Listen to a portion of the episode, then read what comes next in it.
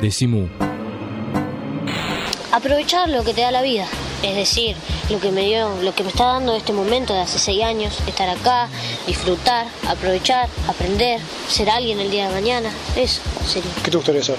¿Pensaste o no todavía? No, no es muy bueno pensar en el futuro cuando sos muy chico. Es mejor vivir, vivir en el presente. Decimu, la diferencia entre quejarse y soñar.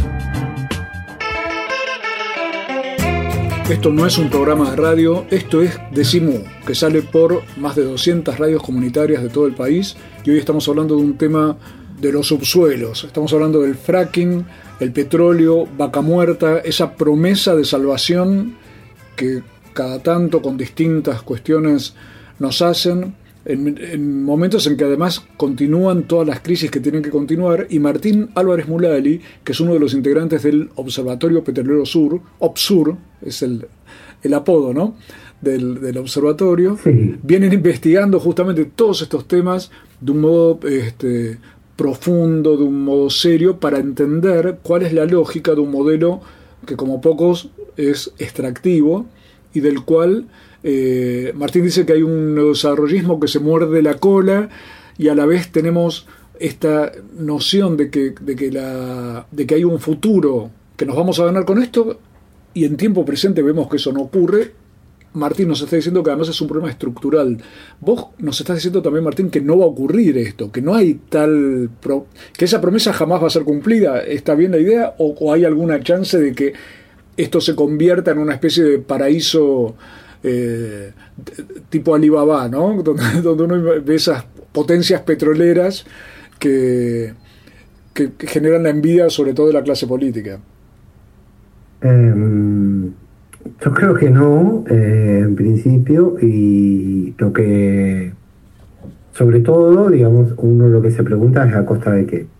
Eh, y si realmente es lo que nosotros como sociedad elegimos si queremos. Tal cual. Eh, en los territorios, todo este tipo de proyectos, nosotros decimos que Vaca Muerta es, eh, un megaproyecto extractivo. ¿Por qué es un megaproyecto extractivo? Porque involucra a, un montón de cosas. Va desde eh, cada una de las áreas, que en la provincia de Neuquén son 34, pero en Vaca Muerta es mucho más que la provincia de Neuquén. Involucra a Mendoza, involucra una partecita chiquita de La Pampa, eh, Neuquén y Río Negro. Eh, esas áreas petroleras están todas radicadas en paraísos fiscales. Eh, paraísos fiscales, estamos hablando de Delaware, Países Bajos, son todos en un mundo y un entramado offshore muy grande. A su vez, todo el paquete tecnológico que se utiliza y las principales empresas frackers son todas extranjeras. Es decir, estamos eh, recepcionando hoy en, en, Neuquén tenés eh, operando a casi todas las empresas eh, extranjeras, incluso aquellas que tienen el fracking prohibido en sus propios países, como puede ser la, la, francesa Total. Claro, allí está prohibido. Es, es, increíble, porque vi esa empresa, me la mostraron justamente amigos de la comunidad mapuche. Claro, en Francia está prohibido, pero la misma empresa francesa lo hace acá. Hay unos dobles discursos también, ¿no? Sí, claramente, hay unos dobles discursos eh, sumamente grandes a su vez, eh, digamos, eh, vaca muerta mm, requiere de insumos. Insumos que provienen, digamos, por un lado, algunos a nivel internacional, pero otros que, requiere de muchos insumos, que son las arenas de sílice, por ejemplo, que tenés de Dolabón en Chubut, en Entre Ríos y en Santa Fe. De todos esos yacimientos de extracción de arena se lleva la arena de sílice hasta eh, la zona de hielo. Cada pozo más o menos utiliza 1.500 toneladas. A su vez, Vaca Muerta eh, ha comenzado a desarrollarse más allá de la formación en sí de Vaca Muerta, que es de 30.000 kilómetros cuadrados, sino a, zonas donde antes eh, no, no había o eran intercuencas o a otras formaciones geológicas en las cuales se, se trabaja con el mismo paquete tecnológico. Por ejemplo, la zona de Allende, la provincia de Río Negro, eh, el lugar donde ustedes han, han estado, está yendo a la formación Lajas, no es la formación vaca muerta, es la misma cuenca neuquina, pero el paquete tecnológico que se aplica es el mismo. El Observatorio Petrolero Sur es una de las más importantes organizaciones que investiga justamente el tema petrolero en Argentina y Martín Álvarez Mulali nos está hablando por eso de las falsas promesas que implica vaca muerta. Entonces, Vaca Muerta ha generado, digamos, todo un, entramado que por eso nosotros empezamos a, a llamarlo megaproyecto. A su vez, Vaca Muerta requiere de poder ese gas y ese petróleo comercializarlo. Para eso hay ductos. Hay ductos que nos llevan a Chile para la conexión con Pacífico, hay ductos que nos llevan a Bahía Blanca para la conexión con Atlántico. Tal cual. A su vez requiere de eh, todo lo que es eh, las refinerías en Bahía Blanca y Luján de Cuyo en, Mendoza. Entonces uno va, eh, va analizando todo lo que involucra Vaca Muerta y es algo bastante grande. En el territorio en sí, realmente es muy complejo. ¿Por qué? Porque requiere de eh, la técnica requiere de mucha mano de obra. Esa cantidad de mano de obra hace que eh, los territorios se conviertan en, lugares eh, muy complejos, porque hoy vos tenés a, la ciudad de Neuquén con un promedio de ingreso de 60 personas por, por día, que van y se cambian el domicilio en los registros civiles. Quiere decir que es eso, la gente que se viene a radicar es gente que ya vino pensando en, acceder al trabajo eh, petrolero. Eso hace que esas personas que vienen eh, generen más demanda, pero no solamente de servicios privados, sino también demanda de servicios públicos.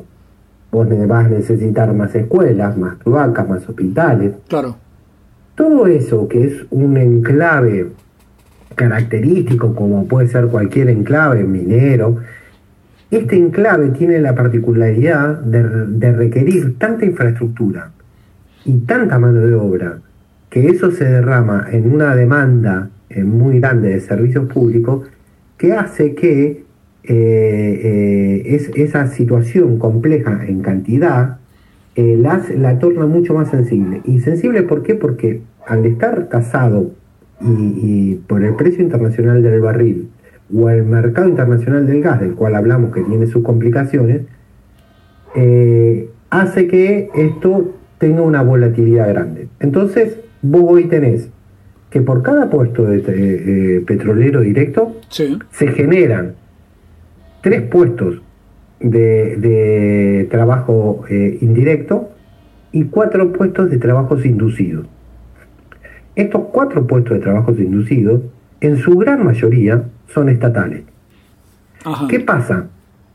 Cuando vos te, eh, cae el precio del barril o tuviste algún inconveniente eh, internacional, que puede llegar a ser desde una guerra hasta algún problema, alguna catástrofe o algo así, es decir, algo incontrolable, vos tenés eh, una variación del precio y eso hace que acá y directamente te impacte. Las petroleras trabajan con la botonera mundial. Si hoy a mí el costo de Argentina no me cierra, lo bajo.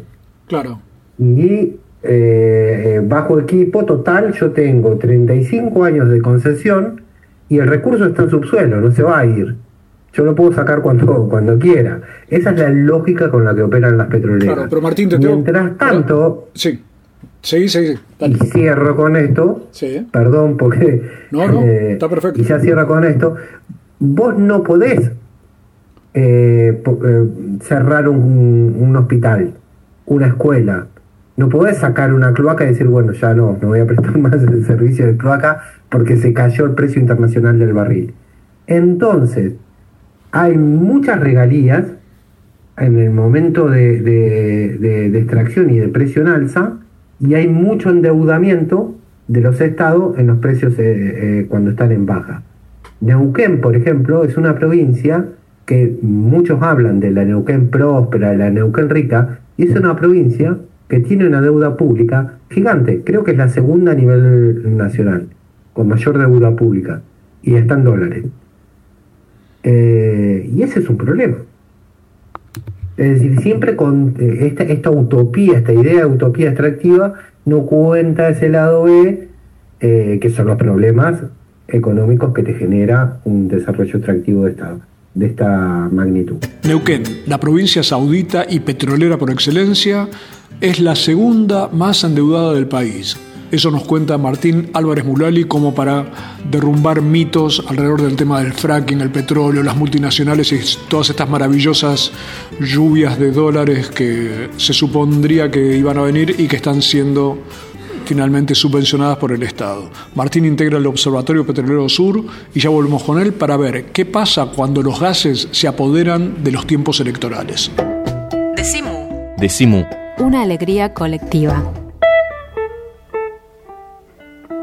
Estamos presentes cuando hay que defender tu trabajo, en el cuidado de tu salud y la de los tuyos, en el momento de preservar y ampliar tus derechos, porque estamos presentes donde vos estás. Satsai Presente. Afiliate al Sindicato de las Nuevas Tecnologías ingresando a www.satsaipresente.com.ar.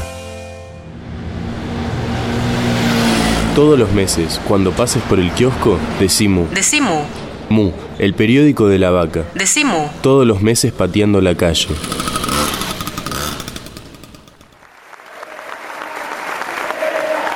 Y ahora vamos a escuchar las recomendaciones musicales de Pablo Marchetti, o sea, El Grito Pelado.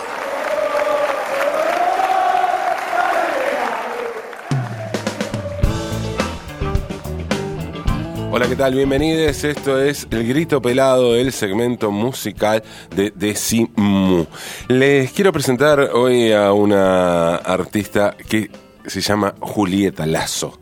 Julieta Lazo es una cantante eh, con que viene del tango, pero que tiene una actitud rockera increíble eh, y que en su primer disco solista, en realidad no es su primer disco solista, Julieta Lazo tenía un disco solista eh, de tango, donde abordaba tangos tradicionales, eh, pero creo yo que se trataba de un disco más de búsqueda, de hecho llevó a Julieta eh, esto eh, al mundo del tango a meterse de lleno en una de las, de las grandes naves insignias del tango contemporáneo, como es la orquesta típica Fernández Fierro, fue cantora, cantante de la orquesta típica Fernández Fierro eh, durante varios años y además tuvo el Vemos el enorme desafío de reemplazar a quien había sido su cantante histórico, el cantante histórico de la orquesta, ¿no? Walter el Chino Laborde. Eh, lo hizo realmente de manera magistral. Eh, Julieta eh, ocupando esa escena, poniéndose al frente de esa escena, de, esa, de ese tsunami de, de sonidos y tsunami de testosterona también, que es la orquesta típica Fernández Fierro. Y abandonó, abandonó la orquesta prácticamente al mismo tiempo que hizo un disco bellísimo, bellísimo, que se llama Martingala. Este disco es curioso porque estilísticamente no tiene ningún tango, ningún tango. Ahora es un disco profundamente porteño. Es un disco que habla en cada, en cada nota, en cada canción, hay una historia referida a Buenos Aires, hay una impronta, hay un, una eh, mirada de Buenos Aires hoy que, es realmente magnífica. El disco está compuesto básicamente, básicamente, hay, hay algún tema de Alejandro Balvis, hay algunos algún otro tema que no, pero la mayoría de los temas están compuestos especialmente, eh, todos los temas fueron compuestos especialmente para este disco, pero eh, fueron compuestos por una dupla compositiva que es eh, que es excelente, ¿no? La, que componen eh, Diego Laucha Bayardi y Leandro Silva Echeverría, que son los eh, dos de los integrantes de, de Cruz Maldonado, ¿no?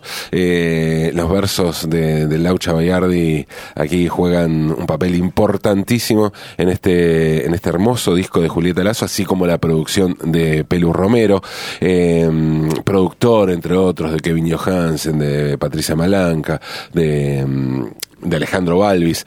Y vamos a escuchar a continuación, si hablaba de, lo porteño que es el disco, de, cómo habla de Buenos Aires hoy, creo que el tema eh, por excelencia, si tomamos eh, esa, esa temática, el, tema de la canción por excelencia de este disco de Martín Gala, de Julieta Lazo, es Buenos Aires, vos quién sos. Una hermosa cumbia firmada por eh, Diego Bayardi y por Leandro Silva Echeverría. Así que escuchen, escuchen esta postal, esta pintura, estas aguafuertes porteñas del siglo XXI que canta Julieta Lazo.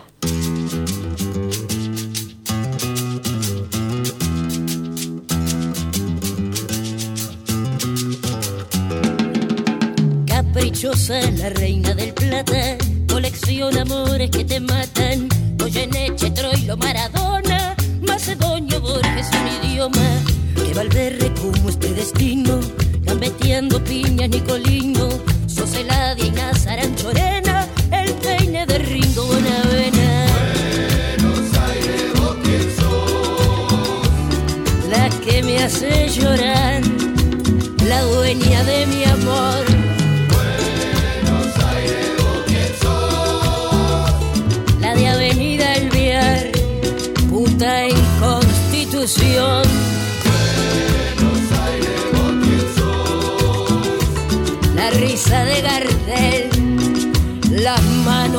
Perón, Buenos Aires, vos sos. Lisandro y yo en un bar, Narciso el mostrador.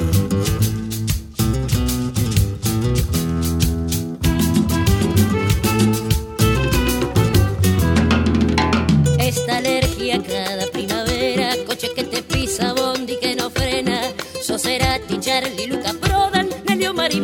Ferrer y Piazzolla, reino del revés de María Elena, ya no habrá más olvido ni pena, clase media, progra y remolona, merca que acelera las neuronas.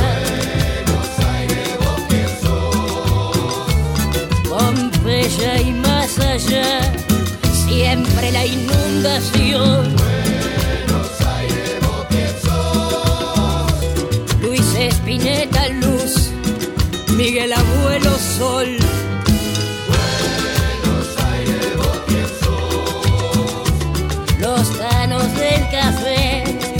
Puteando contra Dios.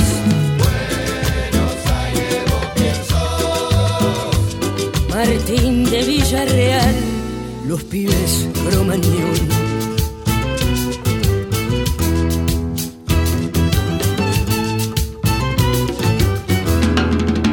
Agua con azufre, puro riachuelo, político miente, palomas al cielo, Rosalinda oasis en flores, Santa Rita con su mal de amores, la boca quinquela, la Fernández Fierro, mis noches de gato, mis días de perro, pecados y culpa, Virgen milagrosa, trucho, que te vende cualquier cosa. El de Chau no va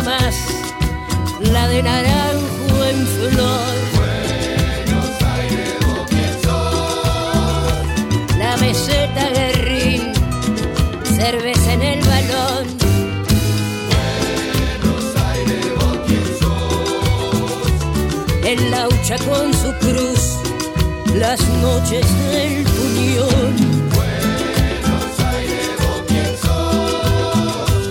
La barra de José por Puente Pueyrredón.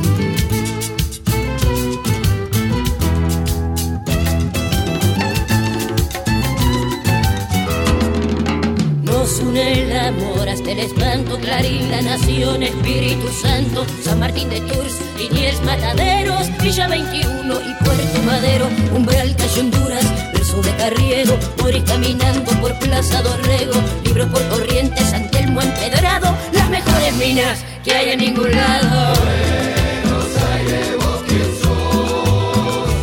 Paragua de fumar, abril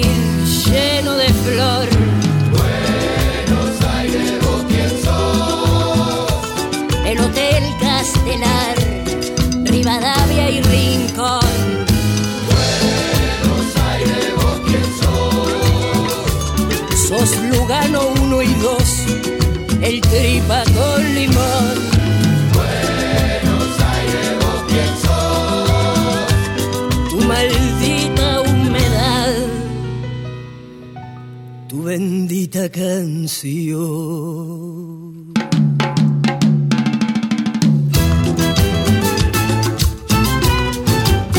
Esto fue El Grito Pelado, la propuesta terapéutica que cada semana nos trae Pablo Marchetti a Decimu.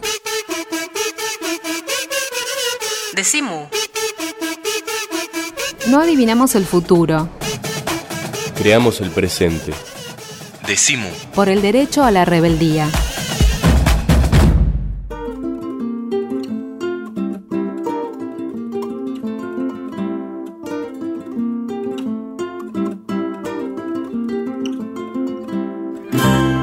De Vaca Muerta, de eso estamos hablando con Martín Álvarez Mulali, integrante del Observatorio Petrolero Sur, el OPSUR.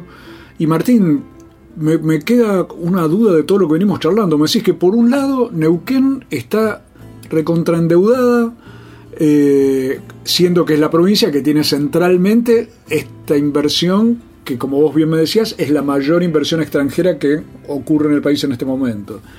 Ahora, por otro lado, te pregunto una contradicción que naturalmente uno percibe al escucharte, no, no contradicción tuya, pero es la, la que uno siente, que es, claro, en una época donde hay los niveles de desocupación que hay, los niveles de pobreza y demás, este mucho trabajo que genera, vos nos explicabas que genera muchas fuentes de trabajo, directo, indirecto o inducido, eh, ¿no es por lo menos una salida para esa gente? ¿Cómo lo vivís vos al estar haciendo el el, cuestionamiento crítico del modelo petrolero y conocer esa otra parte de la realidad. Es que tener un tipo de trabajo así es un problema muy grande, principalmente para los estados, porque te decía eh, que tiene una volatilidad eh, enorme. Cuando comenzó Vaca Muerta, comenzó con un barril a 100 dólares. Eh, al año y medio el, el, precio del barril estaba rondando los 40.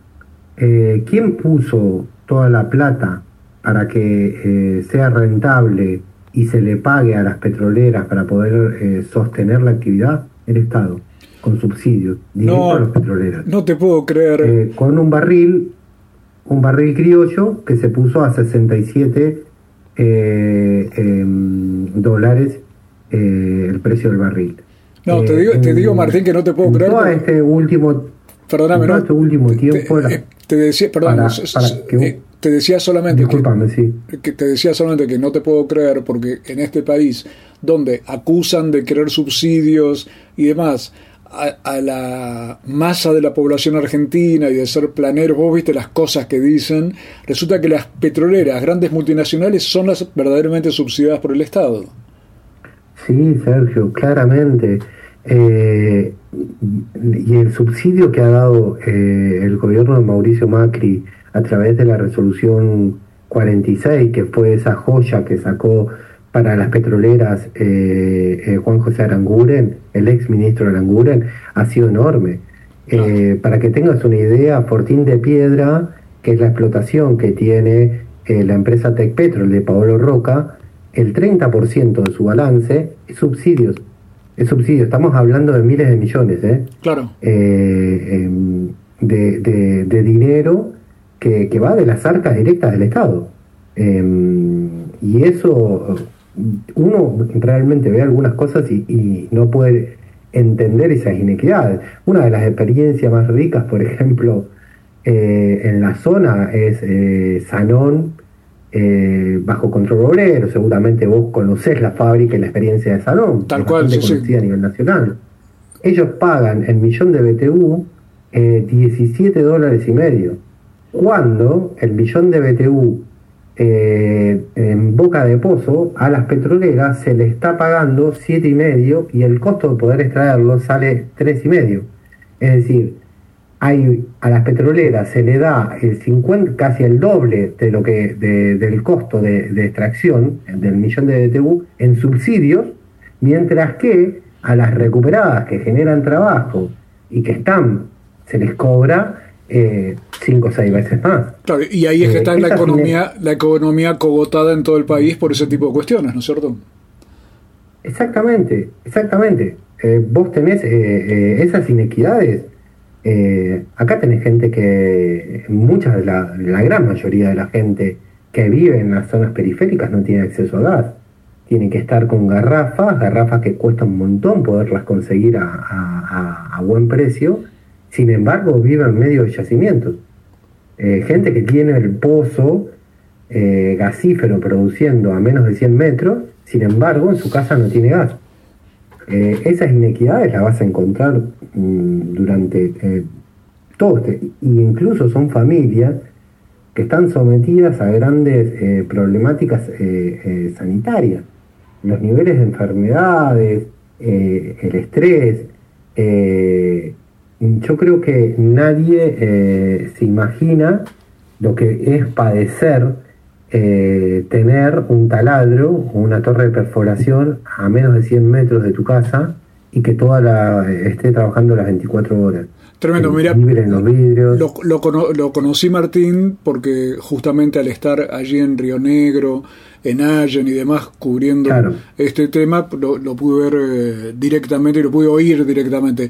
Pero nos quedan unos minutitos de programa que sé que, que esto daría para hacer un programa entero más, pero te quiero preguntar por lo menos que me des algunas intuiciones tuyas sobre qué tipo de futuro energético imaginás que sería mejor y que nos sacaría un poco de toda esta este laberinto en el cual nos está, que, también nos estás describiendo.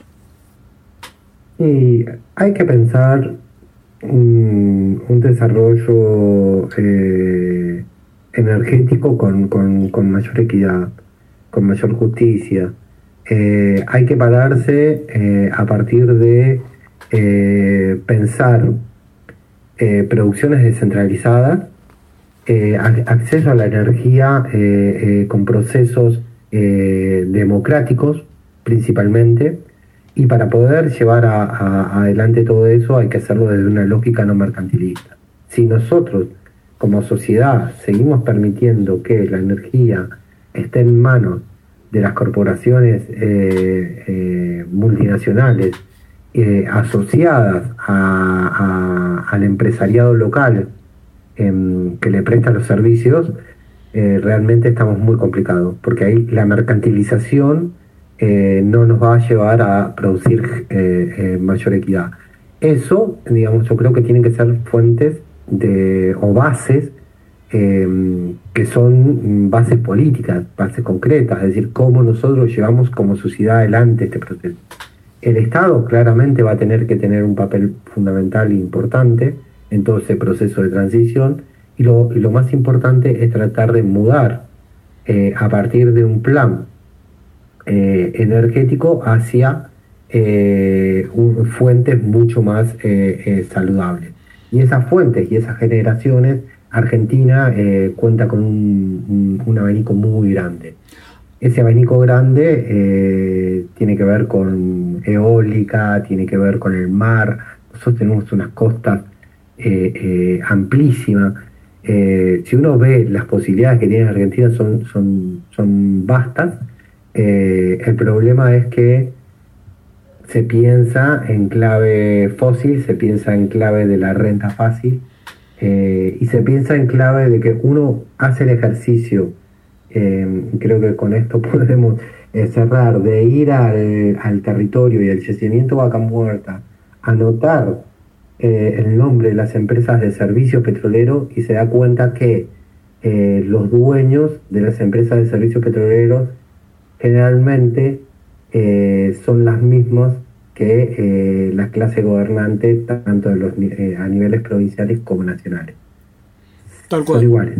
Ahí- Se- ahí- repiten los nombres. se repite, pero además, entonces, uno puede pensar, digamos, vivimos una época donde hay mucha gente ilusionada por el tema de la posibilidad de cambio de gobierno, vos definiste lo que hacía el gobierno de Macri, pero te pregunto también, como debate hacia adelante, eh, aparece un nuevo gobierno, una nueva expectativa, pero con respecto al tema petrolero, ¿el paradigma no, no parece cambiar o sí? Mm, no lo sé. eh, hay, una, hay una diferencia grande entre el gobierno eh, anterior, la etapa kirchnerista, y la etapa eh, eh, neoliberal del, del, del macrismo. Ajá. En la etapa kirchnerista uno lo que tenía era posibilidades de discusión. Lo que te generan los gobiernos progresistas es poder estar discutiendo más en profundo cuestiones programáticas. Claro. Que después se lleven adelante es otra cuestión. Pero te permite eso, porque hoy vos estás discutiendo el tarifazo, estás discutiendo la inequidad, estás discutiendo la urgencia de una condición a la que te llevó el neoliberalismo. Vos me decís, si eso va a representar eh, o va a ser un retorno del kirchnerismo al gobierno, yo lo dudo.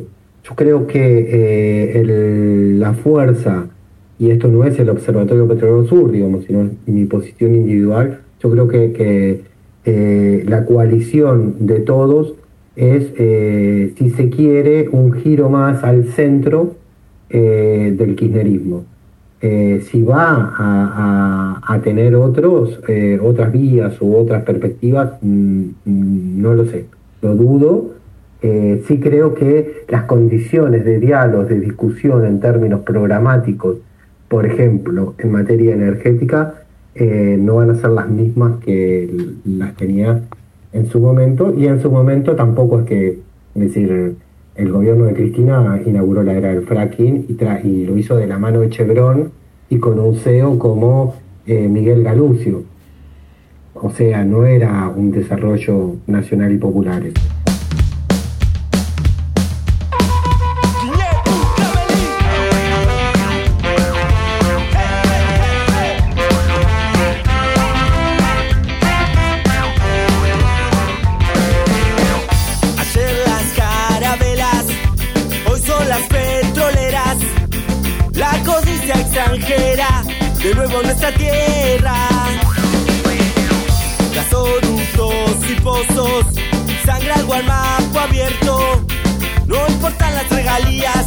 Si nos dejan un desierto.